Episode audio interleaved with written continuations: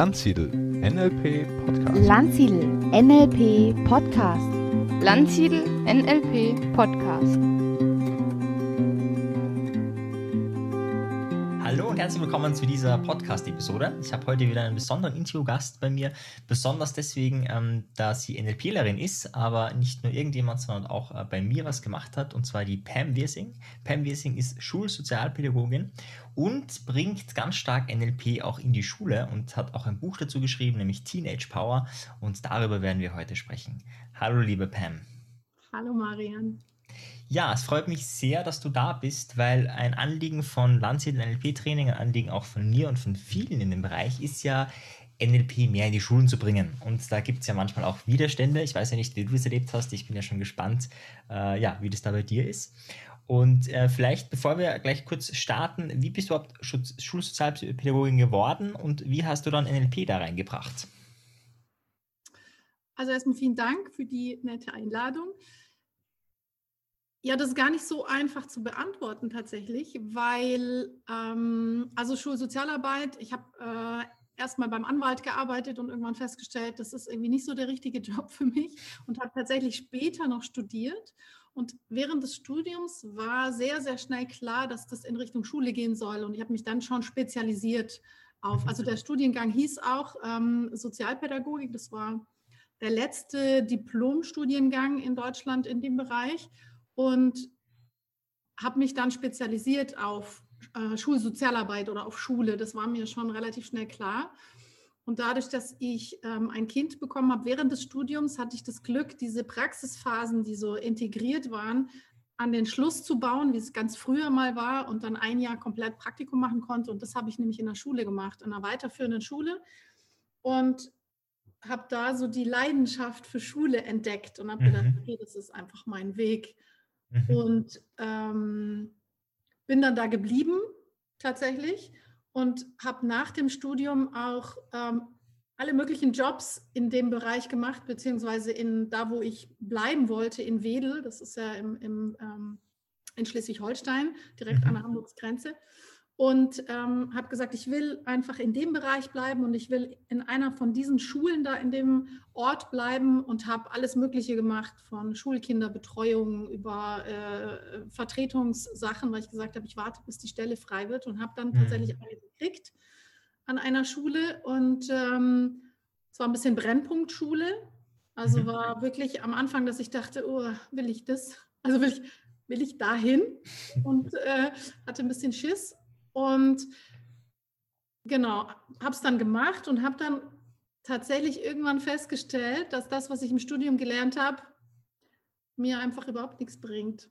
Mhm. Weil das, was ich da gebraucht habe, konnte ich nicht oder ähm, war nicht oder waren einfach nicht Inhalte des Studiums und habe dann einfach immer geguckt, was brauche ich, was für eine Fortbildung muss ich machen, habe dann auch eine Theaterausbildung gemacht und habe dann alle möglichen Fortbildungen besucht und ähm, bin natürlich dann auf NLP auch immer mal gestoßen und habe gedacht, Mensch, das wäre noch eine Sache und habe es aber immer geschoben und geschoben und mhm. gedacht, ja, die ganzen Inhalte, also hatte mir zahlreiche Bücher besorgt und die ganzen Inhalte mir versucht selber reinzuziehen. Mhm. Und ähm, genau, bin dann ja irgendwann auf deinen Podcast gestoßen und weil ich den so toll war, habe ich gedacht, okay, jetzt könnte ich es vielleicht mal angehen die mhm. ganze NLP-Geschichte. Und dank Corona hat das ja so super geklappt, dass wir es online machen konnten, weil ich mhm. dachte, von äh, Schleswig-Holstein nach Wien wäre nicht gegangen und ich wollte es halt bei dir machen oder bei euch. Mhm. So. Mhm. Ist es gekommen, dass ich tatsächlich die Ausbildung machen konnte. Sehr und dann, schön. und jetzt ist natürlich äh, 80 Prozent von dem, was ich mache, sind NLP-Inhalte. Mhm. Ja, da würde ich gleich äh, gerne noch ins Detail auch rein, wie du mit, mit den Kindern arbeitest. Aber vielleicht die, die so gar keinen Plan haben, was dein Alltag ist. Ja? Also, wie, wie sieht jetzt ohne NLP mal grundsätzlich so dein Alltag aus? Also, wie arbeitest du mit den Kids? Sind sie Einzelsetting, in Gruppen? Was ist so dein Zugang? Was kannst du alles machen? Ich weiß ja, du hast ja da auch ein paar, wie soll ich sagen, ähm, Neuerungen gemacht in der Schule in der Zeit, was es, glaube ich, auch noch nie gab. Ja, also eure, eure Schule hat sogar einen eigenen Podcast. Ja, also ich glaube, weiß nicht, ob es eine Schule gibt, die sowas überhaupt hat. Also vielleicht magst du da mal erzählen, also das sind so die, die Extras, aber wenn, du, wenn man keine Extras macht, so wie du, was ist eigentlich dein Alltag? Ja. Also den Kindern erkläre ich meinen Job eigentlich immer so, dass ich dafür da bin, dass es den Kindern an der Schule gut geht.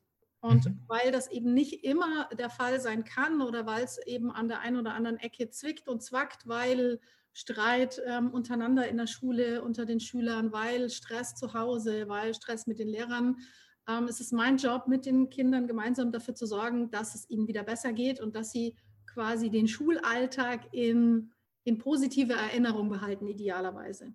Und so sehe ich meinen Job. Und Mhm. ähm, Ich war zehn Jahre an eben dieser Gemeinschaftsschule und da bestand mein Job in erster Linie darin, ähm, sehr belasteten Familien zu helfen, zurechtzukommen. Das beinhaltete leider ganz viel Jugendamtsarbeit, ganz viele Kinder, die aus der Familie raus wollten, Mhm. weil sie es nicht mehr ausgehalten haben, weil sie eben ähm, schlecht behandelt wurden.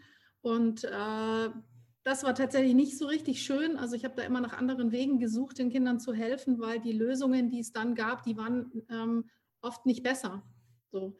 Und jetzt bin ich ja am Gymnasium gelandet und da ist die Arbeit komplett anders, weil es eben da wenig Jugendamtsfälle, sage ich mal, einfach so gibt und ich meine Arbeit ganz anders gestalten kann. Also auch da bin ich dafür da, dass es den Kindern gut geht und dass sie eben für alle Eventualitäten des Alltags Lösungsideen und Handlungsstrategien bekommen, dass sie eben selber entscheiden, dass, wie es ihnen geht und wie sie das erreichen können. Und ähm, so versuche ich das eben durch Einzelfallgespräche, durch Gespräche mit Lehrern, die sich Termine holen, durch Gruppenprojekte zu den verschiedensten Themen, versuche ich da ähm, quasi mich einzubringen in Schule über Theaterarbeit, genau Projektarbeit und eben aber auch ganz viel Einzelfallhilfe. Okay, spannend. Das- Das heißt, du arbeitest sowohl mit den Schülern als auch manchmal mit den Lehrern. Also das ist Genau, praktisch und aus der. Freizeit. Mhm. Spannend.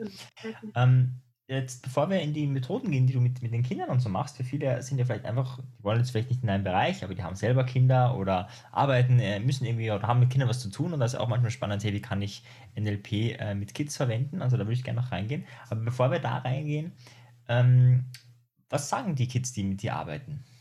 Also was sind so die Feedbacks, äh, wenn du NLP anwendest, wenn du da Methoden hast, was bekommst du da für Feedback? Also von den Kindern ganz oft nicht direktes Feedback, sondern das Feedback, das ich von den Kindern bekomme, ist, dass sie wiederkommen. Mhm. Ich möchte nochmal kommen, ich möchte regelmäßige Termine, kann ich nochmal zu Frau Wilsing, kann ich nochmal zu Pam. Ähm, das Feedback, das ist ja schon das größte, größte Feedback überhaupt. Von den Lehrern ganz häufig, ähm, was machst du mit den Kindern? Also die kommen bei dir völlig aufgelöst rein und wenn sie rauskommen, haben sie ein Lächeln im Gesicht. Also die kommen so erhobenen Hauptes aus dem Büro wieder raus. Mhm. Also das ist das, das schönste Feedback und das ist tatsächlich auch das, was ich mir auf die Fahne schreibe. Ich lasse kein Kind bei mir aus dem Büro wieder raus ähm, mit, mit hängenden Schultern. Also mit Mhm. irgendeiner äh, Methode oder in irgendeiner Form versuche ich immer, die Kinder so aufzubauen und so zu stabilisieren, dass sie zumindest erhobenen Hauptes da wieder rausgehen. Ja, da gehen wir vielleicht gleich rein. Was für, was- für Methoden wendest du an? Was machst du mit den Kids, damit sie erhobenen Hauptes äh, bei dir rausgehen? Ja, der Klassiker ist natürlich das State Management, weil das, Mhm. ähm, ich habe festgestellt, ich brauche, dadurch, dass ich auch ein sehr ungeduldiger Mensch bin, ich brauche schnelle Methoden. Ich brauche Mhm. ganz, also ich habe manchmal nur zehn Minuten Zeit und Mhm. ähm, brauche dann eine Lösung in diesen zehn Minuten und kann zwar mit den Kindern dann noch äh, tiefergehend arbeiten oder an Strategien arbeiten. Ich brauche aber eben durch dieses, diesen Anspruch, den ich habe, dass sie anders bei mir rausgehen als rein, ist natürlich das State Management die, die, die beste und klassischste Methode überhaupt. Mhm. Auch, also die, die verschiedensten Variationen. Also egal, ob das, ähm, ich habe bei mir so einen Charlie Brown äh, Comic hängen, dass ich es denen zeigen kann, wobei die jüngeren Kinder kennen Charlie Brown gar nicht. Das ist irgendwie Mhm. ganz spannend, die kennen die Peanuts nicht. Ähm, Ja, oder und man, manche Zuhörer kennen Charlie Brown vielleicht auch nicht. Vielleicht magst du kurz erklären, nicht jeder kennt Charlie Brown. Wer ist es und, und ja, was ist die Kernaussage? Also es ist hier eine Prüfungssituation. Ähm, also Charlie Brown ist ja eine Figur von den Peanuts, äh, die von Charles M. Schulz irgendwann mal entwickelt wurde. Der lebt ja leider nicht mehr. Das sind jetzt nur noch die Erben, die da ähm, am Ball sind. Und ähm, der hat einen Comic entwickelt. Da geht es darum, dass Charlie Brown seiner Freundin Lucy erzählt, also wenn sie, äh, wenn sie mal traurig ist und sie, also zusammengefasst, wenn sie traurig ist und auch was von ihrer Niedergeschlagenheit haben will, dann muss sie schon auf eine ganz bestimmte Art und Weise dastehen. Und er zeigt sie halt mit hängendem Kopf und hängenden Schultern Mhm. und sagt, wenn du dich dann aufrecht mit erhobenem Haupt hinstellst, dann wird es nicht funktionieren. Dann wirst du nicht weiterhin traurig sein. Und wenn du das willst, dann musst du dich schon so hinstellen. Und das ähm, macht sich ja auch NLP zunutze, dieses, ähm, ja, wie soll ich sagen, diese, diese Herangehensweise, weil es ja eben genau darum geht. Also ich kann ja auf die verschiedensten Art und Weisen Körperhaltungen verändern, äh, beziehungsweise Stimmungen verändern. Und eine ist Mhm. eben über die Körperhaltung. Und das geht mit den Kindern am allermeisten. Also wenn ich, wenn ich mit denen, ähm, denen das erkläre und dann sage, du, wie würdest denn du stehen, wenn du ganz traurig bist? Und dann, wie würdest du dich hinstellen? Oder hast schon mal Leute beobachtet, die eben richtig gut drauf sind, die eine Eins bekommen haben, die einen Wettbewerb gewonnen haben? Wie würden die dastehen? Und dann stellen wir uns halt hin und dann machen wir Power Posing quasi, Mhm. was ja auch eine Art der äh, oder eine Methode ist in dem Bereich, in dem State Management Bereich. Und dann machen wir ein bisschen Superhelden Power Posing. Und wenn ich ihnen dann sage, und jetzt mach mal so und stell dich hin und sag, mir geht's so schlecht, dann spätestens dann lachen sie, weil es halt geht halt nicht. Mhm. Ja, ja. Das ist spannend. Ich, habe schon ein paar Sachen rausgehört und meine nächste Frage wäre auch gewesen, wie, wie kriegst du einen Zugang zu den Kids? Ja, du hast ja gerade schon gesagt, manchmal hast du zehn Minuten Zeit. Ist jetzt auch nicht so, dass du da wahrscheinlich am Anfang vorgestellt wurdest und alle wissen, naja, das ist die Pam und wenn ich was brauche, gehe ich zur Pam, sondern du ist ja eine Mischung. Du musst irgendwie Erstkontakt herstellen, du solltest was bewirken, äh, du musst dich auf die individuelle Gegebenheiten der jetzigen Situation einstellen. Ein paar Sachen habe ich schon gehört. Also du hast ähm, jetzt auch die Sprache hat sich ein bisschen verändert, wie du dieses Fallbeispiel erklärt hast. Du hast da dieses, dieses Poster, auch um das anschaulich zu zeigen. Ähm, eben Superheldenposition hast du genannt oder so. Also auch das Wording verändert sich ein bisschen. Äh, was sind denn noch so Tricks, damit du möglichst schnell Zugang bekommst äh, zu den Jugendlichen und zu den Kids? Was machst du da? Naja, das Klassische ist natürlich das Pacing und Leading, was ja ähm, schon ein bisschen automatisch funktioniert. Und seit der NLP-Ausbildung tatsächlich nutze ich es noch viel gezielter, ähm, weil, also ich habe schon Zugang zu den Kids, weil die mich schon kennen, weil ich in den Klassen drin bin und weil ich mich Mhm. vorstelle. Und wenn die neuen, fünften Klassen kommen, dann verbringe ich Zeit mit denen an, an Kennenlerntagen. Also Mhm. in der Regel kennen die mich schon. Jetzt bin ich aber erst seit anderthalb Jahren an dieser Schule, das heißt, viele kannten mich noch nicht. Und da ist es schon so, dass die manchmal so reingeschoben werden von den Lehrern und sagen, du kannst mal machen, der weint ganz fürchterlich. Und, und dann läuft es ganz klar übers Pacing. Also, dass sie natürlich erstmal, dass sie da sein können. Und ich denke, ja gut, wenn es länger als zehn Minuten dauert, dann werde ich das schon verargumentieren vor den Lehrern. Dann sage ich schon, ich lasse den hier nicht raus. Also, Mhm. wenn er den hier reinschiebt, schiebt, dann gebt mir bitte so viel Zeit, wie ich brauche. Aber den, ich kriege nie Gegenwind von den Lehrern. Insofern kann ich das immer machen. Mhm. Aber wenn ich, ähm, wenn ich quasi das, das Verhalten oder die, die, ähm, die Stimmung der Kinder spiegle, dann geht es recht schnell, dass die auftauen und Mhm. dass sie ja, ruhiger werden vielleicht nicht unbedingt, weil es ja erstmal darum geht, alles rauszubollern. Aber wenn ich dann ins Lieden übergehe, dann merke ich, dass sie, dass sie sofort runterfahren und dass sich der Puls beruhigt und die Atmung verändert und die Gesichtsfarbe sich ändert und so. Das funktioniert extrem gut bei den Mhm. Kindern. Mhm. Cool. Jetzt hast du auch ein Buch geschrieben, nämlich äh, Teenage Power. Ich habe es am Anfang schon erwähnt. Äh, Für wen ist dieses Buch gedacht und was lernt man in diesem Buch? Ja, dieses Buch ist, wie man es vielleicht schon erahnen kann, für Teenager. Also Zielgruppe, sagen wir mal, zwischen 13 und 20. Und Ah ja, Das ist eine schöne so- Definition von Teenager, 13 bis 20. Ja. also so ungefähr, ja, ja. würde ich jetzt sagen. Ähm, das, ich wollte ein Buch schreiben mit Methoden und Ideen, die schnell gehen, weil ich ja schon erwähnt habe, bin nicht so geduldig und es muss schnell Mhm. gehen und in Schule muss es schnell gehen. Ich habe ja keine, ich mache ja keine Therapie mit den Kindern, das muss Mhm. eben manchmal fix gehen und habe gedacht, es haben nicht alle die Möglichkeit, zu so jemandem zu gehen und habe gedacht, ich brauche schnelle Antworten auf, äh, wie soll ich sagen, auf Probleme, auf Ideen, auf Fragen, auf Orientierungsfragen. Und ähm, habe die Walt Disney-Methode in der Ausbildung gemacht bei dir Mhm. und ähm, hatte das vor anderthalb Jahren schon mal vor, dieses Buch zu schreiben. Und da tauchte das eben nochmal auf. Damals hatte ich nicht so richtig die Idee, in welche Richtung das gehen soll. Und diesmal ähm, hat es einfach richtig gut funktioniert, weil ich mir sofort planungstechnisch die richtigen Hilfen und die richtigen Eckpunkte dann ähm, gesucht habe. Und es war dann ziemlich schnell klar, dass es so eine Art Stichwortregister werden soll. Also, Mhm. dass sie quasi, sie haben ein Problem wie Prüfungsangst und gucken unter P wie Prüfungsangst Mhm. oder P wie Powerposing oder S wie Selbstwert. Also, das ist kein Buch, das man von vorne bis hinten durchliest, Mhm. sondern das ist so ein eben so ein Stichwortbuch. Ich habe versucht, die wichtigsten Stichworte zu sammeln mit Hilfe von Schülern. Meine Tochter ist glücklicherweise auch Teenager, die konnte mir gut helfen. Und ähm, habe dann immer versucht, äh, also eben Worte zu finden. Was ist für euch wichtig? Welche Worte würdet ihr nachschlagen, wenn ihr so ein Buch in der Hand hättet? Und habe dann so 84 Worte gesammelt.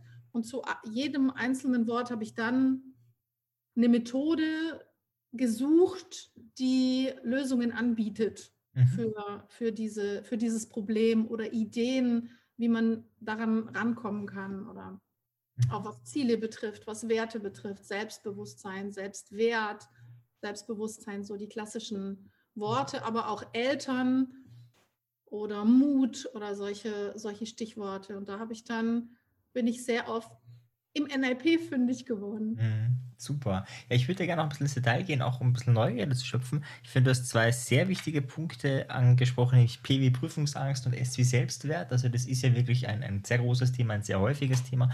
Und vielleicht magst du uns da ein paar Tipps geben oder vielleicht auch aus der Arbeit Fallbeispiele erzählen. Wie gehst du mit Prüfungsangst um, wenn jemand kommt oder auch wenn er das Buch liest? Was kriegt er da für konkrete Handlungsanweisungen, was er machen kann? Beispiel Mathematik, äh, nächste Woche schafft es gar nicht zu lernen oder, oder halt einfach ist wahnsinnig aufgeregt, ja, und, und weiß schon, selbst wenn ich lerne, ich bin dann so aufgeregt, ich vergesse eh die Hälfte und dann ist wieder eine schlechte Note da. Ähm, ja, was sind da für Tipps, Tricks drinnen in diesem Buch? Naja, ich habe so eine Liste zusammengeschrieben mit, ähm, mit Ideen, die möglich sind und sage halt immer dazu, dass jede, jede Idee, die man machen kann, nicht zwangsläufig jedem hilft, Mhm. sondern dass es halt eine Möglichkeit ist, sie auszuprobieren. Und das geht über ähm, tatsächlich einen Lernplan schreiben, also sich wirklich strukturieren und organisieren und gucken, wann lerne ich wie, weil am Vorabend äh, für eine Prüfung zu lernen oder damit anzufangen, hilft jetzt wahrscheinlich nicht unbedingt wirklich, wenn man Prüfungsangst hat. Das Mhm. heißt, ähm, je sicherer ich bin, desto weniger muss ich Angst haben. Und ähm, das geht über, über auch Inhalte wie, ähm, wie entsteht Angst und warum können wir manchmal auf Inhalte, die wir schon abgespeichert haben, nicht zugreifen Mhm. weil eben, also so mit, ähm, mit den Großen bespreche ich das manchmal, was so Parasympathikus und Sympathikus betrifft, also quasi die, ähm, die Teile des Nervensystems, die eben für Anspannung und Entspannung zuständig sind. Mhm. Und ähm, genau, das geht weiter mit, äh, weiß ich nicht, ähm, so einer Schreibtechnik gegen Stress. Es gibt ja den James W. Pennebaker, der ja eben dieses Heilung durch Schreiben äh, entwickelt hat und darüber geforscht hat. Und das kann man modifizieren und kann auch zehn Minuten vor der Prüfung alles rausschreiben, was einem so durch den Kopf geht. Das mache ich sehr viel mit Jugendlichen und kriege unglaubliche Rückmeldungen, dass die Mhm. sagen, das ist der Hammer. Zehn Minuten vor der Prüfung oder morgens nochmal fünf Minuten alles rausrotzen quasi, was, was so drin ist. Dann sagen die, es ist unglaublich, worüber ich so nachdenke. Kein Wunder, dass ich mich nicht konzentrieren kann und nicht Mhm. den Fokus halten kann und so. Und ähm, klar, Powerposing ist da Mhm. natürlich auch mit dabei, dass ich sage, also wenn du ähm, eine bestimmte, ein bestimmtes, äh, einen bestimmten State brauchst, Mhm. dann überleg dir, wer hat den und wie sieht der aus? Und dann stell Mhm. dich mal ein paar Minuten einfach so hin. Wenn du Selbstbewusstsein brauchst, dann stell dich hin wie Superman. Auch wenn es peinlich ist, dann gehst halt ins Klo und stellst dich da so hin. Da sieht dich ja niemand. Mhm. Und ähm, genau, ja, Ja. Visualisierung ist natürlich auch mit dabei. Mhm. Be bevor wir zum Selbstwert gehen, habe ich ein paar Rückfragen noch. Also erstens mal, Schreiben hilft auch bei Erwachsenen, ja, also für alle Erwachsenen, die es hören, das, das hilft auch dir, ja, das hilft nicht nur Kindern. Ähm, aber in meiner Ausbildung, ich werde ganz oft gefragt, ähm, ja, geht das auch bei Kindern? Ja? Und ich sage mal, in 99% der Fällen ist meine Antwort ja, weil what's the problem? Ja? Ähm, aber das ist echt eine sehr häufige Frage, die ich kriege. Und jetzt auch die Frage an dich. Äh, was ist anders, wenn du es mit Kindern machst? Ob zum Beispiel dieses Schreiben, ja? Machen die das gleich? Oder wie motivierst du sie, dass sie dann das einfach zumindest einmal ausprobieren? Nachdem sie die Erfahrung haben, bleiben sie da wahrscheinlich eh dran, wenn sie sagen, boah, cool, das funktioniert. Aber oft ist es so die erste, die, die erste Hürde. Was machst du da? Oder musst du gar nichts machen? Bist einfach nur anwesend. Wie ist das in deiner Praxis? Naja, das kommt darauf an, in welchem Setting das ist. Also ich habe gerade einen Fachtag äh, gehabt zum Thema Prüfungsangst und äh, ich meine, da war natürlich die Lehrerin dabei und wenn ich denen sage, so jetzt probieren wir meine Methode aus, dann probieren sie es natürlich alle aus. so, das ist ein bisschen einfach dann quasi. Mhm. Und ähm, wenn das im Einzelsetting ist, dann erzähle ich natürlich von der Methode und ich glaube, die Art und Weise, wie ich es erzähle, lässt schon vermuten, dass das einfach richtig geil ist. Mhm. so, weil ich halt sage, wie magisch das ist und Sie können es einfach mal ausprobieren. Lass uns es mhm. mal ausprobieren. So, wie, wie ist es? Wie ist es mit dem Schreiben? Hast du Bock auf Schreiben? Hast du gar keinen Bock auf Schreiben? Willst du es mal ausprobieren? Und die meisten sind ja freiwillig bei mir. Also eigentlich sind alle freiwillig bei mir und die lassen sich. Ich habe noch nie erlebt, dass jemand gesagt hat, ich mache es nicht, weil ich keinen Bock drauf habe. Mhm. Die sagen, hm, okay, mache ich. Und dann machen sie es, dann lasse ich die vielleicht zehn Minuten nur mal. Also Pennebaker sagt ja irgendwie an drei bis vier Tagen 20 Minuten. Das mache ich natürlich am Anfang nicht, sondern sage, setz dich hin, mach mal zehn Minuten und schreib mal alles raus. So, mhm. gibt da noch ein paar Hinweise und ähm, die machen das dann einfach und sind danach völlig geflasht, weil sie sagen, das ist ja wohl der Hammer. Also die mhm. entspannen sich total, die sind völlig sortiert, die sind so richtig, haben irgendwie glasige Augen und sagen, das ist ja wohl der Hammer. Mhm. Insofern ist es wahrscheinlich die Art und Weise der Präsentation von mir, mhm. Ähm, dass sie da dann halt nicht auskönnen und dass, sie, dass ich sie so motiviere, dass sie es wenigstens ausprobieren. Mhm. Hast du da Erfahrungswerte? Glaubst du, ist es, geht es bei Kindern schneller oder effektiver als bei Erwachsenen? Weil ich kenne jetzt den Effekt, den du beschrieben hast, den kenne ich. Aber zum Beispiel, es gibt da schon auch, wo man sich so freischreibt und dann bleiben noch Reste und so. Und so wie du es jetzt beschreibst, haben, ist bei den Kindern vielleicht entweder weniger Müll oder sie haben bessere Mülltrennung durch Schreiben. Was ist da deine Erfahrung? Das ist tatsächlich auch abhängig vom, vom Fall. Also ich habe mhm. ähm, einige Fälle, die wirklich auch schwer mit psychischen Problemen zu kämpfen haben. Da sage ich dann schon auch, komm, lass uns das zusammen machen, weil ich weiß, es könnte sein, dass sie danach traurig sind. Und ich weiß ja auch, dass diese Traurigkeit normal ist, dann aber mhm. nach einer Zeit verschwindet. Die bleibt ja nicht. Und auch das sage ich dazu. Ich sage, wenn es soweit ist ähm, oder wenn es, wenn es so sein sollte, es kann sein, das vergeht, ist total normal. So. Und ähm, ich modifiziere das immer. Also ich versuche das anzupassen auf mein Gegenüber. Mhm. A, wie lange ich es mache, ob ich sage, ich bin dabei, ob ich anrate, du mach das doch nochmal zu Hause. Es gibt Schüler, äh, zu denen ich sage, du, lass uns das noch ein paar Mal machen. Es könnte sein, dass dir das hilft. Komm aber hierher, wir machen es zusammen. Mhm. Und dann sind die bei mir und dann weiß ich eben auch, wenn die äh, zusammenkrachen oder wenn sie eben ganz traurig sind, dann muss ich sie halt, bevor ich sie rauslasse, wieder regulieren. Und das gelingt mhm. in der Regel immer. Und wenn ich weiß, okay, das ist nur so mal oberflächlich, zehn Minuten oder es geht nicht so in die Tiefe, dann sage ich ihnen auch, probier es zu Hause mal aus. Und die meisten machen das tatsächlich. Mhm. Insofern weiß ich nicht, ob das einen Unterschied macht. Ich habe es mit Erwachsenen tatsächlich noch nicht, also außer ich selbst, mhm, ja. habe ich es mit Erwachsenen noch nicht probiert. Aber ich mhm. könnte mir schon vorstellen, dass die noch ja, weiß ich nicht, noch verkopfter dann rangehen, mhm. als Kinder es vielleicht. Ja, tun. Oder okay. sind ja keine Kinder, sind ja Jugendliche. Ja, ja. Ich sage immer jetzt ja, Jugendliche, ja. stimmt. Okay, ähm, jetzt hattest du noch das, für dich wahrscheinlich eines der wichtigsten Themen für Kinder. Ich meine, das hören jetzt hauptsächlich Erwachsene in diesem Podcast wahrscheinlich, wobei, wer weiß, äh, vielleicht haben wir auch eine Jugendliche dabei. Ähm, und da kann man es dann weitergeben. Aber ja, gehen wir zu dem Thema Selbstwert. Also ich gehe davon aus, Selbstwert ist eines der wichtigsten Dinge gerade äh, im, im, Jugendalter. Und es gibt ja auch äh, Studien und, und Ergebnisse, dass der vor allem so ab dem Alter von 14, das ist meistens so in der Pubertät rundherum, drastisch abnimmt. Ja. Hat sicher viele Faktoren, Smartphone, Fernsehen, also gibt es sicher ganz viel. Ähm, ja, wie nimmst du das jetzt mal wahr an der Schule? Äh, wie, wie ähm, nicht nur die Fälle, sondern generell, du hast mit allen Schülern siehst du zumindest mal, wie, also jetzt eine realistische Einschätzung, wie ist es da ähm, in, der, in der Schule, wo du bist, so in der Wahrnehmung bei den Kids? Und zweitens, was machst du? Äh, was sind deine Methoden? Äh, wie, arbeitest du im Thema Selbstwert mit den Kindern oder mit den Jugendlichen? Entschuldigung, mit den Jugendlichen. So. Ja, also ähm, ich glaube oder meine Wahrnehmung ist dahingehend, dass die natürlich irgendwann in so eine Phase der Unsicherheit kommen und der Orientierungslosigkeit. und dass sie da unglaublich wackeln und unglaublich viel Konflikte haben mit anderen oder eben abhängig sind von Freunden oder von, äh, von dem Gutdünken auch der Lehrer oder der Eltern. Das stelle ich schon fest, dass das ähm, ab einem bestimmten Alter sehr zunimmt. Die kleineren sind vielleicht noch ein bisschen unbedarfter, also die, die fünften Klassen, sechsten Klassen. Ab der siebten merke ich schon eine Veränderung, mhm. dass sie da, ähm, dass sie da eben arg wackeln und überhaupt nicht wissen und ähm, sehr, ja eben sehr abhängig sind vom Außen. So ob das, mhm. Ob das eben die Freunde sind oder ob das Medien sind oder ob das äh, die Schule ist. Und mir war es irgendwann wichtig, ich habe dann überlegt, wie kann ich mich da einbringen oder wie kann ich, ähm, wie kann ich den, den Schülern vermitteln oder einen Weg vermitteln oder eine, mhm. eine Idee eines Weges, weil ich festgestellt habe, wenn ich die irgendwann in der Oberstufe frage, warum sie Abi machen, dann sagen die alle, weiß nicht, macht man halt so. Keine Ahnung, bin halt jetzt am Gymnasium, mache ich Abi und das fand ich entsetzlich, weil ich dachte, mhm. die haben kein Ziel. Die mhm. sind, die schwimmen total.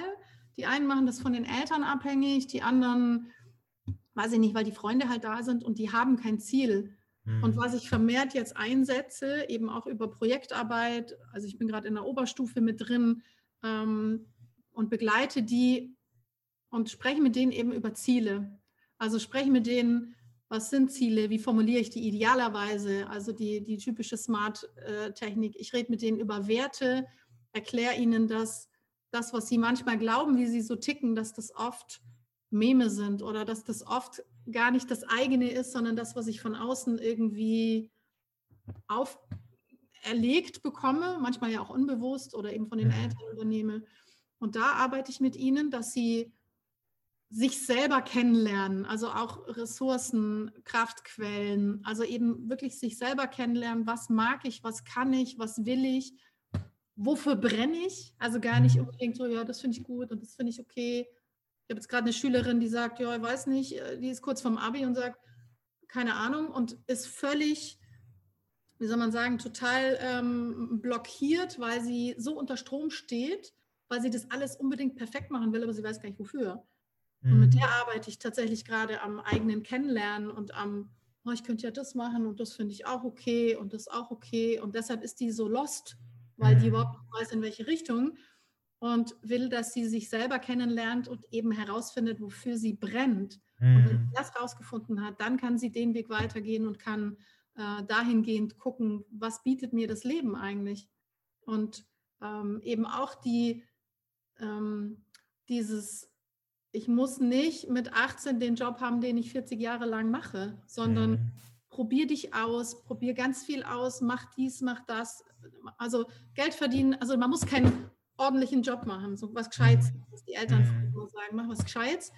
Ähm, muss man nicht. Man kann mit YouTube Haufen Geld verdienen. Mhm. Muss man nicht besonders intelligent sein. Also so, wenn man irgendwas, ja, wenn man, also das hat jetzt nichts mit dir zu tun, aber wenn man, wenn ich an irgendwelche Menschen da draußen denke, die unglaublich Geld machen mit irgendwelchen wilden YouTube-Videos, also mhm. sinnfreien YouTube-Videos. Ja. Dann denke ich, ja gut, machen kannst du alles, du musst halt nur das finden, was die Leute sehen wollen. Ja. Ja.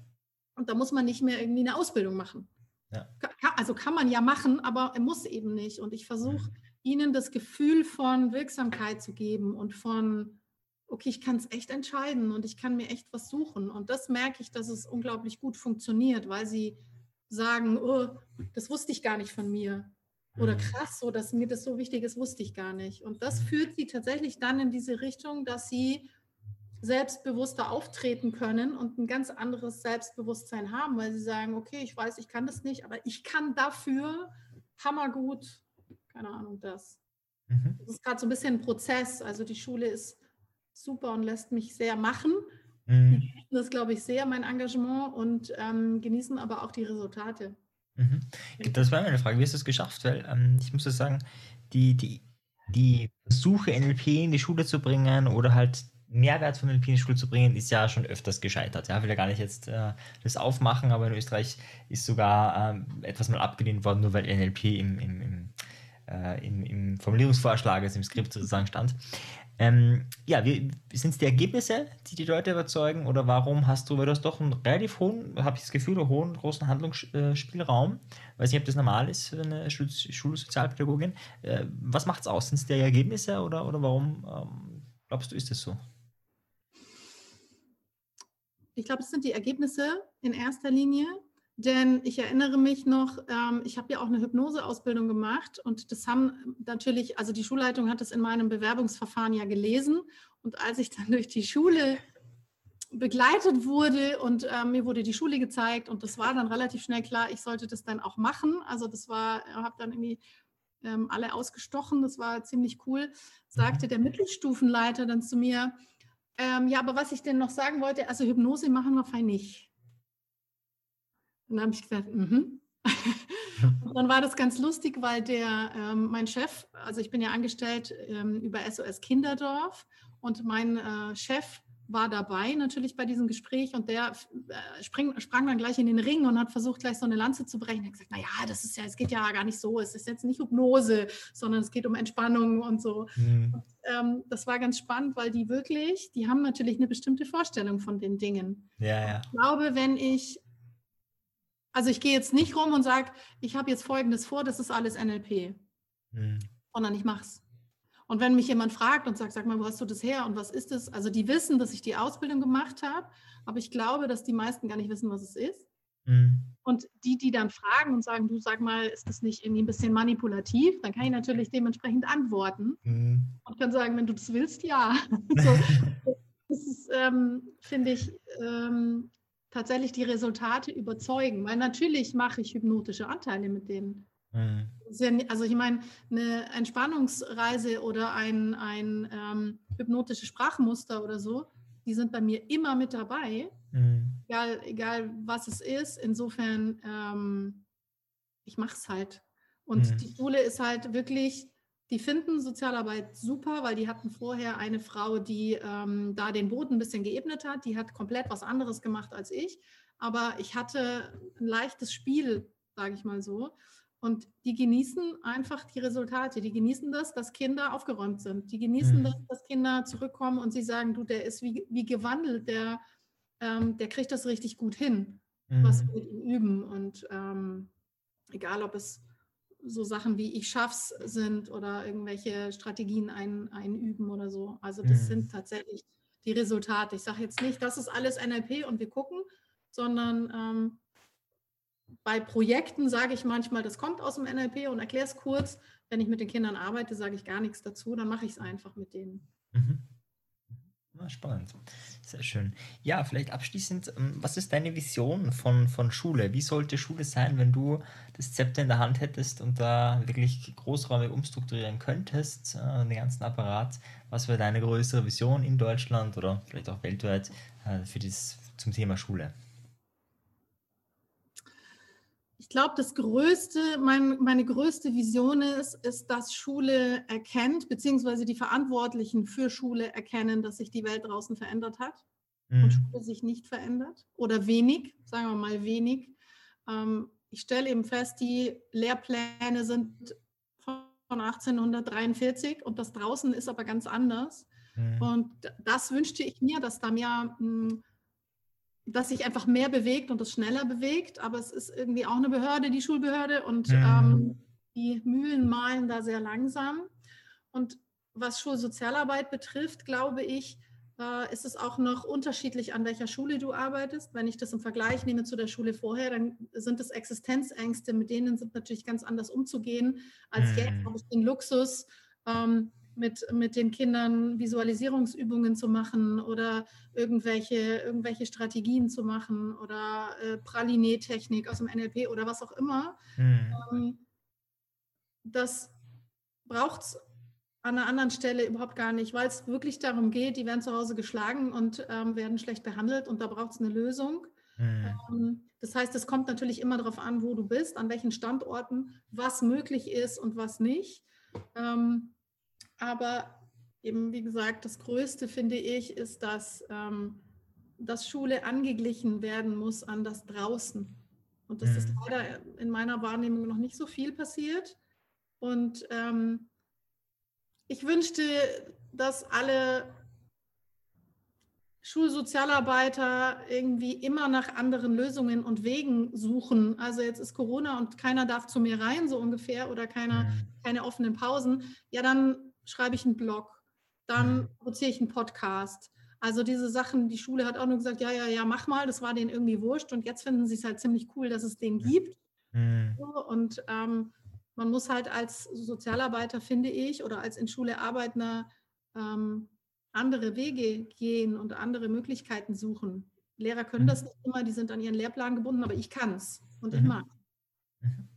Super, sehr schön. Ja, vielen, vielen Dank. Das sind, glaube ich, ganz, ganz viele tolle Impulse dabei gewesen. Wenn man jetzt äh, mehr von dir wissen möchte oder auch dein Buch kaufen möchte, wo findet man dich? Wo findet man dein Buch? Ähm, wir werden es unten verlinken, natürlich in den Show Notes, aber dass du es hier auch kurz gesagt hast. Also es gibt eine Landingpage, die äh, ist zu finden auf www.pamelawilsing.de. Da kommt man dann direkt über so einen Amazon-Link auch ähm, ans Buch selber. Man kann das aber auch überall in allen Buchhandlungen natürlich bestellen. Ähm, der Podcast heißt auch Teenage Power. Der hat zwar ein anderes, ähm, ein anderes Bild, weil es eben mit der Schule zusammenhängt und mein Buch ist ja also das hängt ja irgendwie alles zusammen, weil es die ähnlichen Inhalte sind, aber das eine ist eben direkt für Schule und das andere ist auch für Schule, aber Mhm. privat, ich weiß nicht, wie ich sagen soll. Und aber der Podcast heißt Teenage Power und der Blog ist zu finden unter teenagepower.fsg-prez.de, das ist die Schule. Und darüber kommt man auch auf den Podcast. Aber der Podcast selber auch über alle gängigen Anbieter, Spotify, keine Ahnung. Super, schön. Ja, dann sage ich vielen lieben Dank dir, liebe Pam. Ich bin gespannt, von dir auch in den nächsten Jahren noch zu hören. Also ich bin mir sicher, da kommen noch ganz neue Projekte, ja, mit Podcast und Blog startet und äh, bin gespannt, wo ihr und eure Schule hingeht. Oder vielleicht bist du noch ganz woanders, wer weiß, ja. Also kann ich mir alles vorstellen. Ja, ich wünsche deinem Buch auch viel Erfolg. Also ich finde es ein ganz wichtiges Thema. Ich finde es auch schön, ähm, die direkte Ansprache an die, an die Kinder. Ja, also ich habe ja auch, äh, da vielleicht ganz kurz das Detail, für mich war ja auch, wie ich 14 war, also das war ja auch Teenage Power, habe ich ja das, hat das Buch mich gefunden, so kann ich sagen, ein neues Leben in sieben Tagen. Und das hat mich damals wahnsinnig angesprochen und ich kann mir aber vorstellen auch, dass das äh, Titel deines Buches äh, nochmal viel mehr ähm, trifft, weil ich bin der einzige 14-Jährige, den ich kenne, der das Buch mit 14 gelesen hat. Ja. Ich habe es also überall herumposaunt, wie toll das Buch ist, aber ja, die waren da nicht so begeistert von äh, ein Buch zu lesen, generell. genau, von dem her, ich hoffe und wünsche mir, äh, dass es viel Verbreitung findet. Und ja, vielleicht ist es was für, für deine Tochter, für deinen Sohn. Oder vielleicht kennst du auch jemanden, der das brauchen kann. Ähm, dann ist Teenage Power vielleicht eine super, ein super Geburtstagsgeschenk oder eine super Sache. Ähm, ja, für die Menschen, die dir wichtig sind. Vielen Dank euch. Ciao euch. Tschüss.